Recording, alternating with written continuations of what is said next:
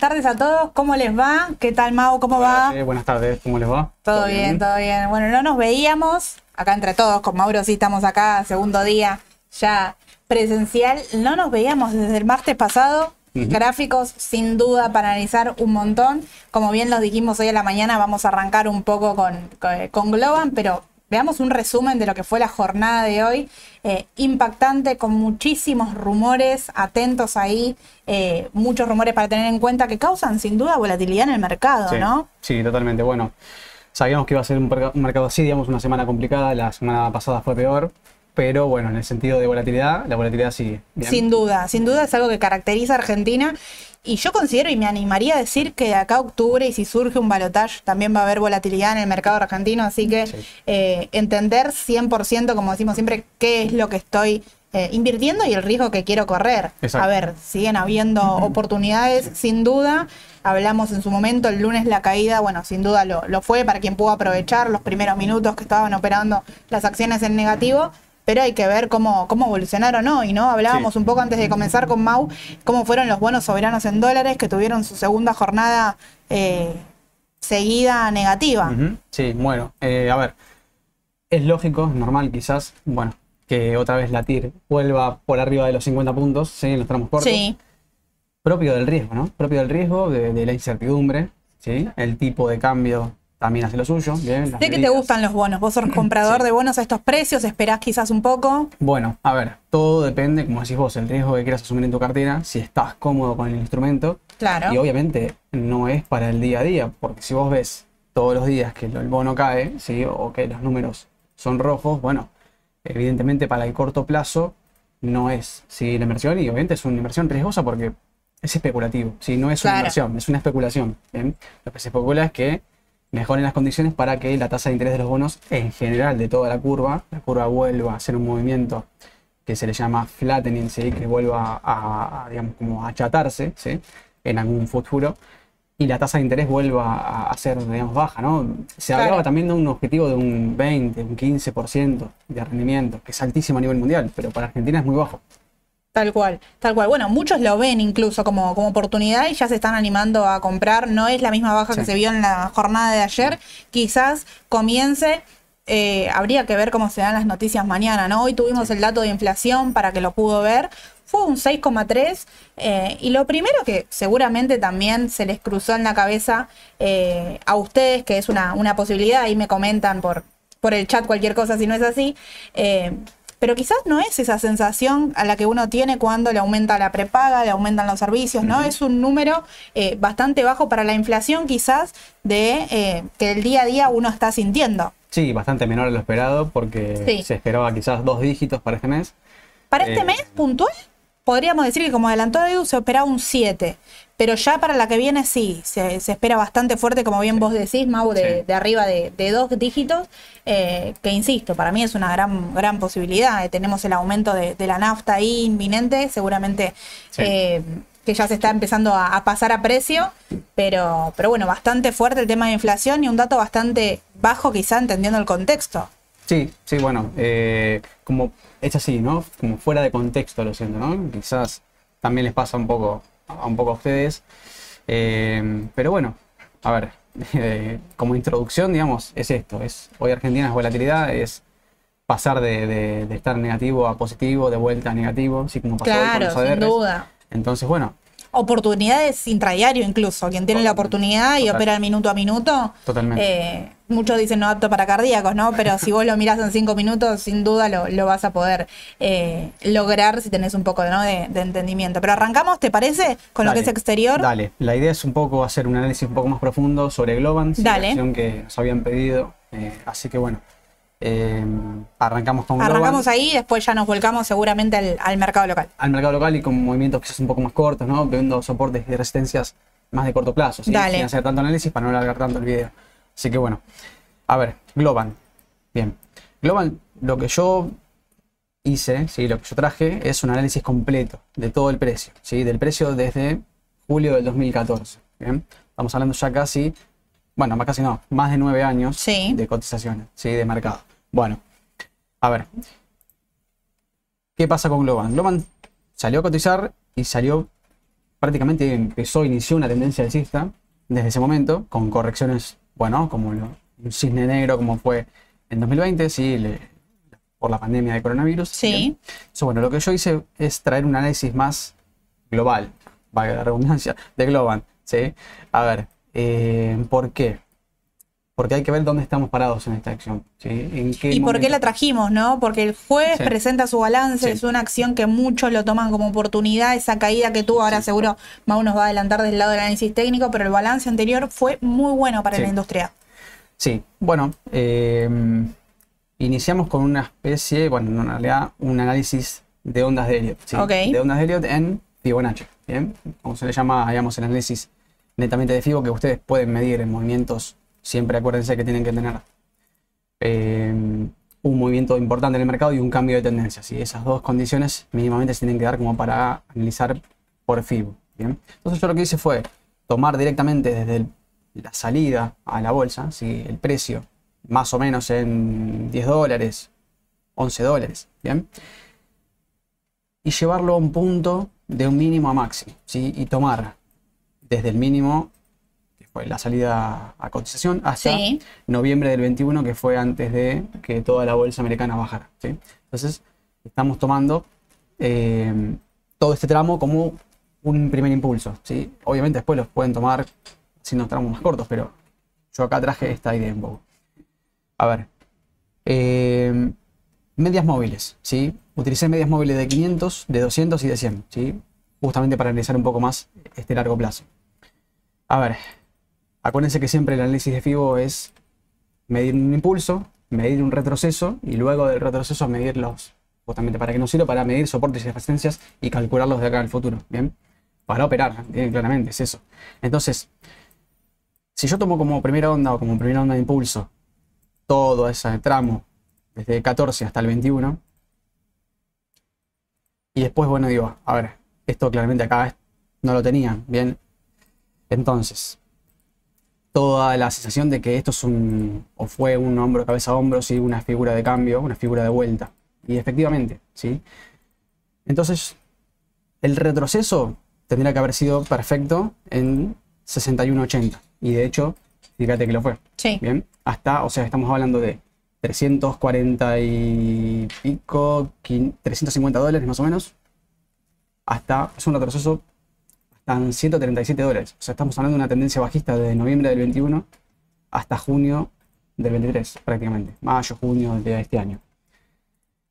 Más de un año de tendencia negativa, bajista, pero yo lo tomo como si fuese una segunda onda, una onda correctiva. Bien. Luego del hombro, cabeza a hombro, que quizás yo interpreto que es lo que ocurrió acá. Eh, si no se llega a ver porque hay demasiadas líneas, ahí cualquier cosa me avisa. Retrocedió el precio, ¿sí? las medias móviles empezaron a cruzarse. Bien. Sí. La media móvil de 100, utilizado acá en color azul. Ahí se ve con claridad, para quien no sigue el, en el análisis técnico, cómo las medias móviles quizá reaccionan después, ¿no? Exacto. Tuvimos ahí más de tres meses, por lo que veo en gráfico, Sí. para que las medias móviles se crucen y confirmen una tendencia bajista. Sí, porque las medias móviles son seguidores de tendencias, no son líderes. Sí, Los líderes suelen ser los osciladores, los, el análisis más cuantitativo, que es lo que utilizamos nosotros más para, para el corto plazo, por así decirlo. Bueno, entonces, luego de la especie de hombro cabeza a hombro de la figura de cambio, empezó una tendencia bajista, un retroceso del precio, y llegó hasta 0,618. O sea, estamos hablando de un retroceso perfecto de FIBO, dentro de la misma eh, análisis de onda de Elliot, ¿bien? O sea, estamos hablando de una segunda onda, ¿sí? Y esto, bueno, corro. Esto acá. Sí. Entonces, una vez que yo tengo el retroceso hecho, marcado, ahí recién puedo eh, este- extender FIBO, ¿sí? Que es justamente las líneas naranjas. Estoy hablando de calcular la tercera onda, ¿bien? Esto si lo ponemos, digamos, gráficamente, es un análisis de Elliot de impulso, ¿sí? De primera onda de impulso, de segunda, tercera, cuarta y quinta, ¿sí? Como primer tramo para completar todo el esquema de ondas, ¿sí? Ondas que pueden ser, digamos, zigzag u ondas planas, es lo mismo, siguen siendo una misma onda, ¿bien? Entonces, tenemos una onda primera de impulso, luego un retroceso perfecto hasta 0,618 Sí. como análisis, digamos, hasta ahí cierra, ¿bien?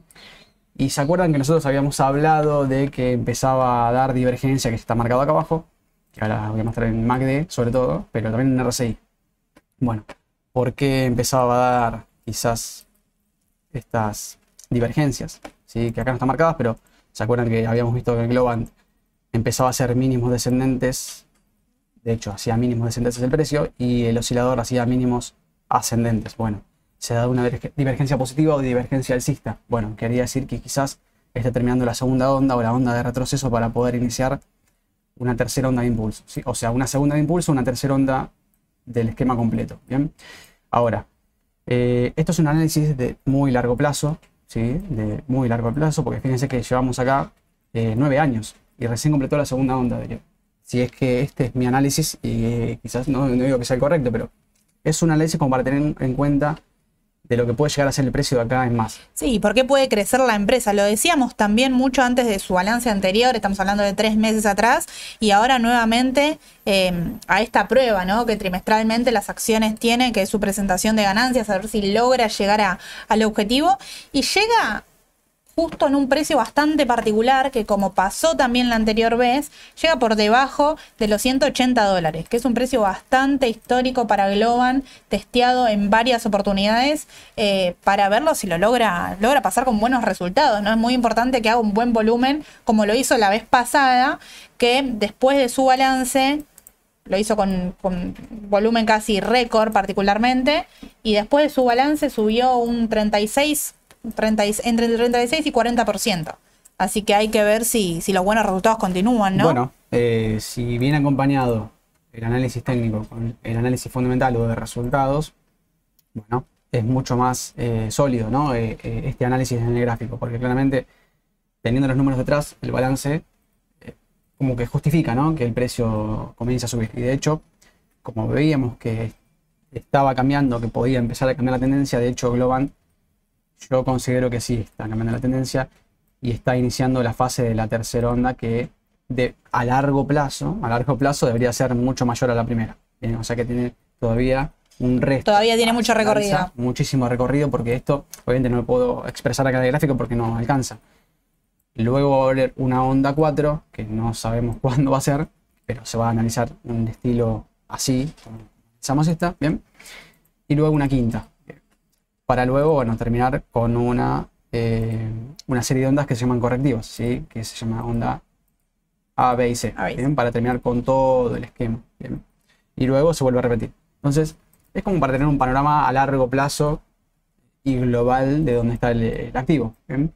Yo considero que, se, que se, hoy se encuentra cambiando de onda 2 a onda 3, una onda de impulso, una nueva onda de impulso, o sea que el que quiere mantener el activo a largo plazo Podría ser una alternativa, pero hay que ver si responden. Bueno, primero si quiero mantener el activo a largo plazo, quizás hoy lo que tengo que definir es si quiero comprar antes o no del balance. Eso es importante tenerlo en cuenta, porque viene el jueves su presentación, seguramente en el after, eh, entonces ahí a tener en cuenta si quiero tener ese riesgo adicional. Recuerden que el balance puede ser Total. 50 y 50, Sí. digamos, por más que se adelante, que el anterior sea muy bueno, quizás a la empresa en este trimestre le pasó algo puntual que no pudo pasar a precio, ya sea inflación, eh, mucha cantidad de empleados. Fíjense como el despido de empleados a la empresa enseguida en los números le figura como algo Claro. eh, positivo quizá. Bueno, hay que ver todas esas cuestiones finitas que también la proyección, eso es muy importante. Si Sí. Globan logra eh, igualar el, el balance anterior, pues es una empresa muy interesante a mirar. Em, ¿Te parece que vamos por el local? Mau, acá están Dale. consultando en el chat por lugar que no para, que cruzó el número que marcó Edu 480. Arrancamos por ahí. Dale. Vamos por Alvar y analizamos obviamente el gráfico en pesos. Sí. A ver, eh, habíamos comentado que Alvar tenía una resistencia en más o menos la zona de 4.76. Sí, 476, 480. Exacto. Bueno, a ver. También hay que decir por qué también subió tanto el VAR, ¿no? Eh, expectativas de devaluación, ¿sí? Un activo que tiene, está vinculado al tipo de cambio. Sí, eso es importante que lo aclaró también, lo aclararon hoy por la mañana. Fíjense el activo cómo subió con la expectativa de evaluación, con el dato confirmado, a ver, no bajó, subió un poquito más, eh, pero no es que pasa a precio automáticamente una devaluación, sí sale eh, indirectamente beneficiado, eso es lo, importante a tener en cuenta. Y es una, de hecho es una de las pocas acciones que no ni siquiera atinúa a bajar en estos dos días. Acá consultan puntualmente, primero para entrar, que creo que es una, una decisión quizá difícil en este momento. Eh, y, hasta dónde, a ver, después de pasar esos 480, hasta dónde no uno lo, lo sigue. En este momento considero que, es seguirlo a, buscar el, agotamiento, ¿no? Yo creo que sí, todo va a depender del volumen, todo va a depender de la demanda que haya. Bien, un activo, el precio del activo no depende de si la empresa, muchas veces, no depende si la empresa va bien o va mal, o el balance. A veces el balance es bueno y el precio retrocede. Bien, bueno, depende más que nada de la demanda que haya ese activo, como cualquier activo del mercado. Entonces, la pregunta es si me subo al bar, si tengo tiempo de subirme al bar todavía. Bueno, el análisis que vamos a hacer es de corto plazo, obviamente. A ver, el estocástico recién, recién está entrando en la zona, bien, no neutral, digamos, zona crítica, zona sobrecomprado. Sí. el activo subió 176% en el año, en pesos, bien. Obviamente, al no tener en dólares una referencia, ¿no? Habría que calcularlo bien cuál es la ganancia en dólares real. Ahora, eh, la tendencia claramente es alcista desde hace mucho, eso ya lo habíamos marcado. Corto plazo, bueno, eh, todo parece indicar que sí, que, tendría todavía mucho para subir. Obviamente va a haber correcciones en el medio, pero recién MACD está cortando en una tendencia alcista y se mantiene en positivo hace mucho tiempo. El histograma negativo terminó porque claramente aflojó esta zona de congestión, digamos, de, definición sí. de mercado. Bien. Rebotó en los 4.30 y con el volumen de ayer y de hoy superó claramente los 4.80, los 4.76 y todos los, todos los precios que teníamos marcados como, como resistencias próximas. ¿no? Bueno, eh, ¿hasta dónde puede llegar? Bueno, esto es, es digamos, bastante futurología en el corto plazo, porque se puede pasar un poco, digamos, del precio calculado, pero podemos estimarlo igual. Podemos estimarlo con las bandas de volatilidad, por ejemplo, quizás las bandas de Bollinger, ¿no? Como se le llama.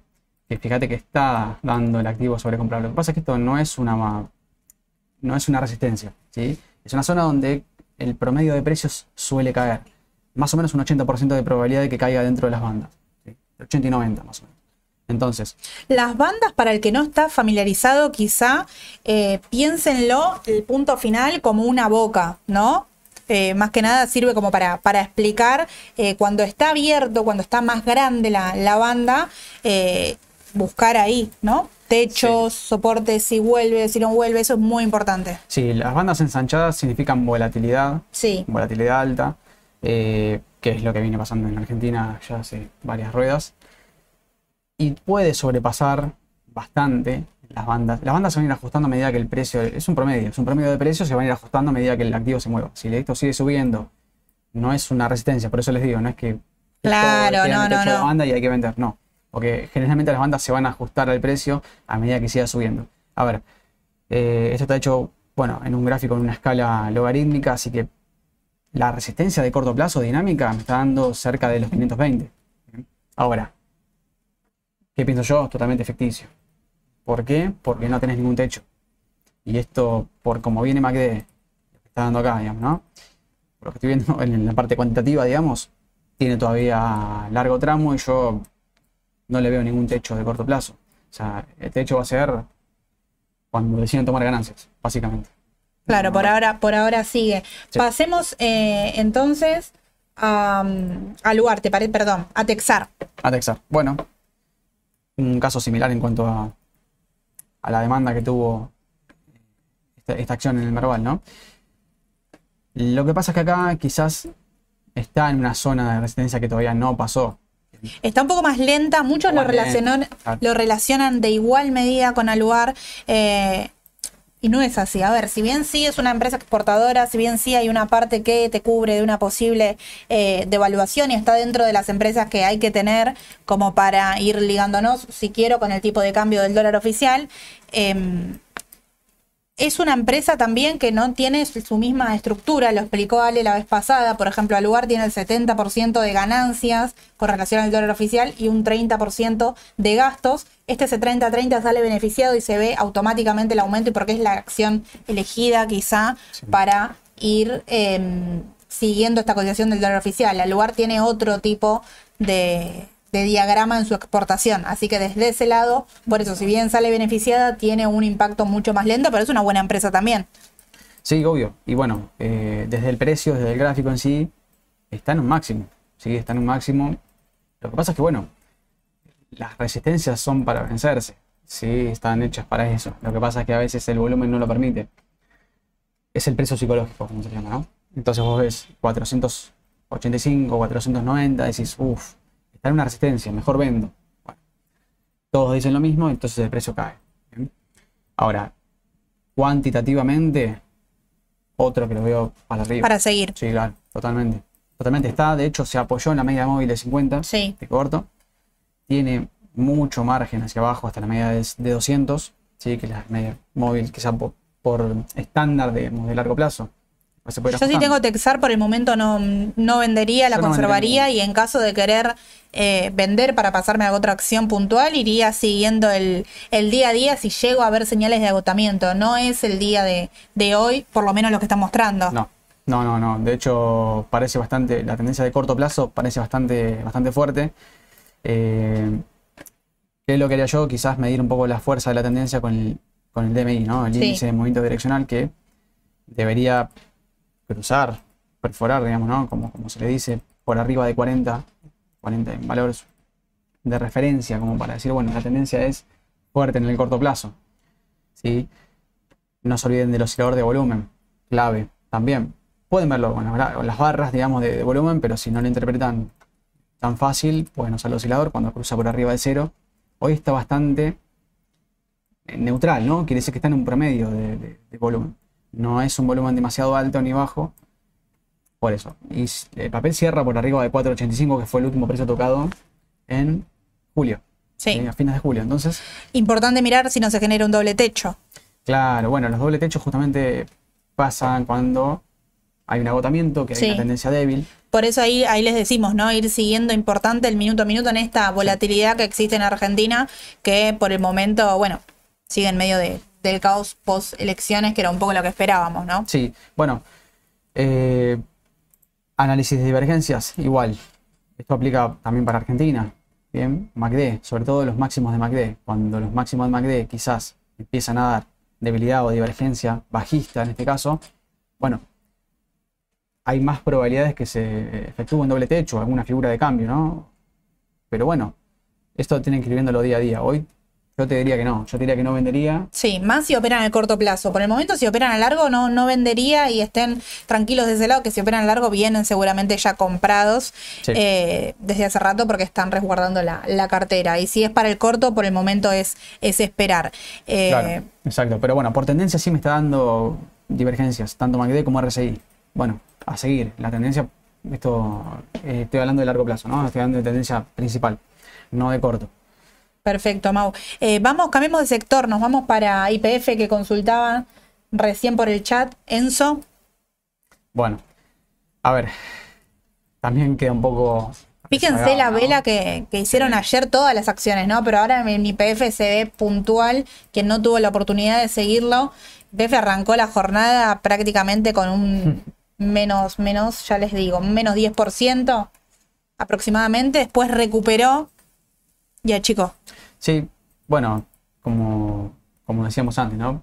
Esclavos de la volatilidad argentina, los papeles, esto, lo que pasó ayer, por ejemplo, esto, esta vela casi, casi doji, ¿no? Se llama, o doji es cuando quizás no tiene cuerpo, ¿sí? que es simplemente la sombra de la vela, es porque hay demasiada volatilidad en el mercado. Ahora, eh, desde lo técnico quizás de corto plazo, indefinido indefinido porque todo el mercado argentino también lo está. Entonces, es raro que lo, que lo técnico acompañe. Bueno, MACD parece entrar en terreno negativo otra vez. y Parece que, que quiere seguir bajando, ¿no? Yo no compraría, Por el momento no comprarías. no compraría y esperaría quizás a los 2.60. Ok. 2.60, a ver, a ver, hay un margen, claramente. Y si sube, y sí, esto se puede dar vuelta en dos minutos cuando se hay una noticia. O sea, pasar de Acá también técnico quizás esto. atentos a eh, los números que les pasamos el viernes. Con Mau Sí. vimos todas las acciones el viernes. El primer soporte que les habíamos mandado era 13,85. Así que atentos a ese número bien al corto plazo. Eh, y después, sí, como bien dijiste, pasamos 12 con 12,60, 12,67, más o menos centavos. Es esa la, la zona que hay que tener en cuenta. Que parecía que lo iba a buscar, ¿no? El lunes y no llegó. Sí, eh, no llegó y bueno, para tener en cuenta, a ver, Sí. el tema es que entre los 14 dólares y los 13.60 por ahí es una zona de soporte de corto plazo. No lo veo muy firme, sinceramente. Yo quizás no esperaría comprar acá, digamos. No, no, no. no, es una- no sería una buena decisión comprar en este precio, en esta zona de precios, entre Sí, hay que ver 13.55. si recupera también su media de 50, ¿no? Porque ya está por debajo. Está por debajo, claro. El tema es que quizás el soporte más firme, histórico, es el de 12.60, 13 dólares. Quizás, a ver, en realidad 12.60 más que 13 dólares, porque esto es intradiario. Entonces, los intradiarios, muchos yo no los tengo en cuenta. Eh, yo, mm, si tuviese que comprar hoy, no lo compraría. Esperaría un poco. Sí, esperaría un poquito y bueno, el que tiene PF es, bueno, que sepa que puede llegar a caer un 10% más. Es probable. Ok, y acá consulta que coincido sin duda que la que está muy firme también es Pampa, nos dice Juan. Eh, del sector sí, eh, eh, es, es, es una realidad muy firme Sí, claro. hoy también, después del cierre. Fíjense la vela, no la misma la de ayer. Bueno, la vela de ayer lo que hizo con el estocástico, por ejemplo, parecía que se daba vuelta, que volvió a entrar en una zona neutral, y sin embargo hoy volvió a salir. Sí.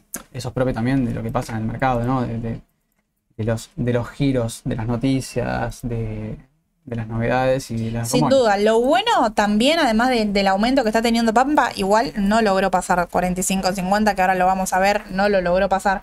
Pero más allá de eso, lo bueno es que está metiendo muy buenos volumen, muy buen volumen con los aumentos. Eso es positivo para las acciones. Tanto el, el lunes, que el lunes, bueno, cerró una rueda, supimos que negativo un 2%, pero llegó a bajar mucho más incluso, es decir, tuvo una buena recuperación. Y hoy también hizo un volumen, eh, si bien más bajo que el lunes, por encima del promedio. Así que es, es importante tenerlo en cuenta. Por ahora no logra pasar el máximo anterior. No, y el volumen se mantiene por arriba de cero. Sí. Ayer fue terrible el volumen, pero fue, creo que fue desproporcionado, ¿no? Sí, Descomunal. sí, sí. El volumen de hoy es muy bueno y está por encima del promedio, por eso está por arriba de cero. Entonces, bueno, eh, yo te diría que debería quizás poder superar los 45 o 50 y si es así en todo caso, bueno, ahí tomar la decisión de comprar. Estás entrando, si hoy compras, compraste hoy o compras mañana, bueno, hay que ver cómo amanece, pero estás, ya estás entrando con un 11% De aumento. Claro, precio cuando lo rebotó. Y bueno, mm, este rebote también es bastante impredecible. MACD todavía estaba, ni siquiera había llegado a terreno negativo y bueno, puede pasar que es, es fácil errar cuando hay tanta volatilidad y tantas noticias dando vuelta y, y en este contexto. Entonces, tengan en cuenta que eh, no siempre va a ser la... Sí, hoy hablábamos un poco también, eh, tengo liquidez, ¿no? ¿Por qué acción me, me voy? ¿Qué elijo? Yo miraba un poco y me gustaba más, quizá, eh, para entrar ya, el gráfico de transportadora gas del norte, ¿no? Sí, sí, coincido, totalmente. Eh, A ver, soy, soy de un perfil agresivo, quiero algo relacionado con el sector energético, estoy buscando un aumento. Bueno, hoy bueno, está complicado nuevamente, no, no estaba así el gráfico. El tema es que está, creo, una especie Ahí, de para rectángulo definir. de indefinición, claro, Sí, sí, como, sí. como se quiera llamar, ¿no? Eh, está indefinido, sí, está lateral. Si yo tomo esta tendencia de corto plazo, hablando de, sí, junio, julio, agosto, bueno, es una tendencia intermedia, más que tendencia corta, ¿no? Tendencia intermedia de tres meses. Es lateral, y esto es un... Clave que pasa mañana, ¿no? A ver qué pasa ahí Sí. con los 750. Los 750 son claves, totalmente. 750 pesos, este es el activo del mercado argentino, ¿bien? No tiene ADR, es la desventaja que tiene este papel, que, al no poder verlo en dólares es una, es como, bueno, Pero fíjense ahí, igual dentro de la volatilidad de Argentina que les estamos comentando dentro de los días que fueron hoy, cómo eh, está lateral, sin duda, eh, como comenta Daniel, eh, cómo respeta el soporte y resistencia dentro de esta triangulación de un análisis técnico en medio de un mercado raro, ¿no? Sí, totalmente. Bueno, lo ideal cuando se produce este tipo de figuras o tendencias es primero para el volumen, ¿sí? Si el volumen es mayor cuando sube que cuando baja, probablemente defina hacia el alza. Y viceversa. Si el volumen, oh, a mí me da la sensación de acá que, mira, los volúmenes superan, digamos, ¿no? Claro. Los compradores son superiores a los vendedores. Entonces, todo indicaría que debería pasar a 750, ¿sí? Debería poder superarlo. Está en una zona crítica. De hecho, hoy el, el intradiario fue 750 y volvió a retroceder. Entonces, bueno, yo te digo que me arriesgaría igual si yo voy y quiero tener el papel. Sí, acá lo que sí es, es una realidad que, estaban charlando y coincido sin duda, que estaban hablando acá en el, en el chat mientras miramos, eh, el tema del contado con liquidación, ¿no? Hay muchos papeles con un contado con liquidación muy alto y te traigo eh, a colación para mirar Galicia, qué está sucediendo con el contado con liquidación de Galicia, fíjense eh, que quedó muy por debajo, hay que ver por qué. Pasó en su momento con Banco Macro, que también lo vimos eh, hace, si no me equivoco, dos semanas, pero había pasado que quedó desarbitrado con una baja importante en, acá en el mercado local y quedó con un contado con liquidación bastante bajo.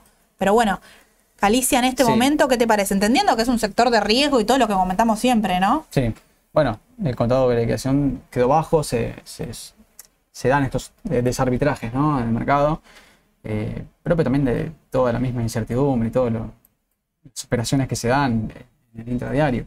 Bueno, el gráfico similar a lo que pasa con IPF, ¿sí? una especie de, doble techo, una especie de figura de, indefinición, quizás llamarlo, eh, no sé si llamarlo rectángulo, pero sí una zona de ruido, ¿no? Como, no permite continuar la tendencia. Algo similar a lo que pasó acá en febrero. Bueno, apareció un triángulo, quizás, por llamarlo de alguna manera, después volvió a romper. El volumen fue buenísimo y bueno, hoy está en una zona de 17.85, estuvo 17.90 que no pudo pasar, vuelve nuevamente a retroceder y queda en torno a los 15 dólares. ¿sí? Esos 15 dólares que viene quizás 16 dólares por ahí. Eh, yo la vida de ayer no tendría en cuenta porque fue un caso atípico del mercado.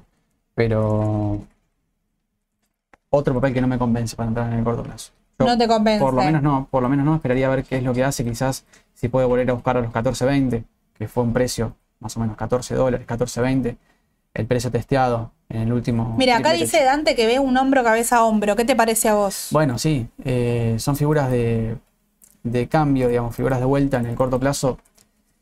El hombro cabeza a hombro siempre se forma en momentos donde, bueno, lo que pasa es que el hombro cabeza a hombro generalmente se puede tomar así, digamos. ¿eh? Yo estoy de acuerdo con la figura. Lo que pasa es que el hombro cabeza a hombro, según lo que yo tengo entendido y he leído, es que el volumen comienza a ser descendente.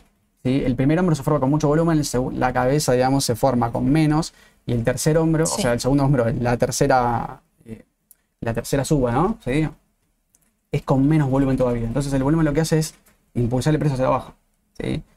Eh, el volumen es lo que marca, en definitiva, hace años. Lo que te termina haciendo la figura. Claro, define la figura porque en realidad se forma, se va formando, pero el volumen de ayer es totalmente anomalía. Sí, también hay que tener en cuenta que ayer fue un día muy particular, entonces es muy difícil tener en cuenta. Em, a ver, este volumen como para continuar las operaciones. Igual estoy de acuerdo, ¿eh? igual estoy de acuerdo en que se puede llegar Podría ser, se puede interpretar. Y quizás una línea de cuello que ya empezó a, perforar, ¿no? Que son los 1560 más o menos. Puede ser. Y acá otra cosa que aporta Juan que me parece también muy interesante para los que no están siguiendo ahí el chat, es que esta semana tenemos el cierre de las opciones, que eso es muy importante porque Galicia tiene mucho volumen en cuanto a opciones, hay muchos que quizás desarmaron posiciones la semana pasada porque no quisieron tener el riesgo, igual entiendo que quien tiene opciones de, Galicia quizás tiene una cuota de, riesgo y una aversión al riesgo eh, un poco más alto, ¿no? Que lo normal, pero tenemos su, vencimiento esta semana y eso puede ser que, el papel sucedan estas cosas, ¿no? Sí, bueno, eh, atentos a las posiciones long, porque bueno, eh, o a los sintéticos comprados, ¿no? A ese tipo de posiciones que son riesgosas. A ver, eh, vamos a hablar de opciones, no ahora, no creo que sea el momento. Sí, sí, no, no es el momento, pero sí sabemos que lo tenemos pendiente. bueno, el, que opera opciones sabe, sabe operar, obviamente eso es. Eh, pero tengan en cuenta, como dice Aye, que los, eh, el cierre de las opciones, el vencimiento, trae todavía más volatilidad a todo lo que yo Sí, más a los papeles que más se operan, ¿no? Galicia, IPF, eh, sumaría también incluso hasta Comercial del Plata, que se opera bastante en lo que es su rubro de, opciones. Em, pasemos a Banco Macro, ¿te parece? Dale. Bueno, a ver, fíjate que todos los gráficos más o menos coinciden en este tipo de. En esta fecha y en este tipo de figuras, ¿no? Como, indefiniciones, como quizás agotamiento, hombro, cabeza, hombro, eh, formas eh, rectangulares quizás. Eh, me pueden decir, bueno, sí, por ahí es una cuña descendente, bueno, bárbaro, pero tampoco me convence para el corto plazo. O sea, primer soporte a tener en cuenta ahora, 22.83, 22.80, más o menos, podría llegar a ser. Después podría volver a testar los 21 en todo caso. El volumen de hoy fue, fue está por encima del promedio, digamos, ¿no? Fue mejor que el volumen que tuvo en la primera caída. Entonces, eh, yo te diría que esperaría un poco, no, no, no entraría. Si estoy líquido, no, no, no, sería un activo que elegiría para el corto plazo. No creo que esté para. Y, menos con todo el contexto argentino. Ok, perfecto, perfecto, Mau. Eh, debíamos del sector anterior, Central Puerto. Sí, bueno. Eh, este es un papel que sí pueden analizar eh, en, el exterior con el ADR, que es lo ideal. A ver, eh, la tendencia es completamente diferente. ¿sí? Es una tendencia que viene ya, no digo parecida a Pampa, pero fíjate que es similar el gráfico, o sea, a largo plazo. Obviamente que tiene movimientos para más laterales en algunos puntos. Y de hecho ahora está en ese, en ese pasaje ¿no? de quizás utilizar los 725, 750 como, como una especie de techo, o hombro, cabeza, hombro, como se le llama, triple techo. A ver, lateraliza en, dos, en una zona bastante importante o bastante marcada, que acá me falta marcar, es entre los 680. 680 porque ya ha perforado 680 en el corto plazo y utilizó los 6 dólares soporte. MACD negativo indica que siguen obviamente los, los vendedores ahí, están ahí presentes. 680 como resistencia dije, utilizó ayer, utilizó como soporte los 6 dólares dentro de la misma rueda, después achicó y solamente quedó la sombra de la vela. Y es otro papel que no me gusta. Eh, no te gusta para ingresar. Hoy terminó 0.15 positivo, pero la realidad es que no. No te termina de convencer, podríamos decir. Te veo dudando. Sí, no me convences, no. Es que por eso te digo, está tan raro el tema del mercado. Los gráficos son tan raros. Que si yo veo esto así, cuantitativamente no me, no me genera ningún, ningún entusiasmo para entrar. Esperaría quizás saber lo que hacen 6 dólares. En todo caso, si el caso retrocede. Y en el caso de que suba y pueda perforar 680, bueno, sería como una especie de barrera, ¿no? Una especie de luz verde para poder quizás comprar y esperar, porque depende de todo lo que quieres hacer, ¿no? Es la realidad. Si vos querés mantener el papel a largo plazo, bueno, comprás y ya está. Ahora, en el corto plazo puedes sacar hasta un 6, un 10%, hasta la última, la última resistencia que tuvo quizás. Así que más o menos en 7.50, 6.80 más o menos, si sobrepasa. Bueno, lo puede hacer en una rueda, ¿no? Es un papel argentino. Sí, sí, sí. Eh, pero a mí corto plazo no me... indefinido, para mí no. Perfecto, perfecto, Mau. Antes de, terminar, quiero ahí hacer un paréntesis y comentarle algo de una acción del exterior particular que veníamos siguiendo mucho de análisis técnico, que lo nombramos, eh, lo nombramos incluso en los vivos con Sole, los lunes en Instagram, con esta vuelta que generamos, es la acción de Exxon en el exterior, que hoy hizo su pago de dividendo. Em, fíjense que ahí si se los muestra Mau la vela negativa que metió hoy, si ustedes le suman el dividendo, todavía cerró por encima de la, de la resistencia. Si, si, yo le sumo el dividendo, cierra en 109,10 aproximadamente, 109,07 y sigue cerrando arriba de estos 108,75. Eh, que era un número importante a tener Sí. en cuenta, ¿no? Un sector que el WTI comenzó a corregir un poco, venía de un tirón alcista importante, pero no tomen estas fechas de eh, corte de dividendo como corte de soporte o corte de resistencia, Claro. porque pasó en su momento con Tenaris, que no se queden afuera, digamos, no vendan, eh, si es lo que... A ver, si, yo, si ustedes estaban esperando que corte el soporte para vender, yo considero que esta no es una señal eh, de corte porque el dividendo automáticamente ustedes después lo van a tener en, en cartera, sí, ¿no? el precio automáticamente, entonces Claro. eh, son situaciones puntuales en las que por ahí lo técnico queda un poco al margen. Así que, bueno, nada, como bien vos dijiste, Sí, eso para, para tener en cuenta de- del exterior más que nada, Sí. ¿no? Para, para ir puntual, hoy vimos todo lo que era mercado local más que nada, que consideramos que la volatilidad lo requería, pero sí, esta fecha importante, ténganlo en cuenta, no, lo, no dejen de, eh, de consultar cualquier cosa, como siempre decimos, y mañana... Miércoles, estoy mareada con los días de la semana. Miércoles. Parece, mira, ya siento que, que estamos terminando y queda, queda todavía. Mañana, mañana miércoles van a recibir como siempre el audio eh, con todas las noticias. Se los voy a mandar yo, se lo manda Sole. Eh, lo importante es que ustedes tengan la información, así que sin duda lo van a tener por ahí. Cualquier cosa no, nos escriben, tienen todos nuestros canales de comunicación. Y el jueves con todas las mañanas de mercado con Sole y con Edu que viene.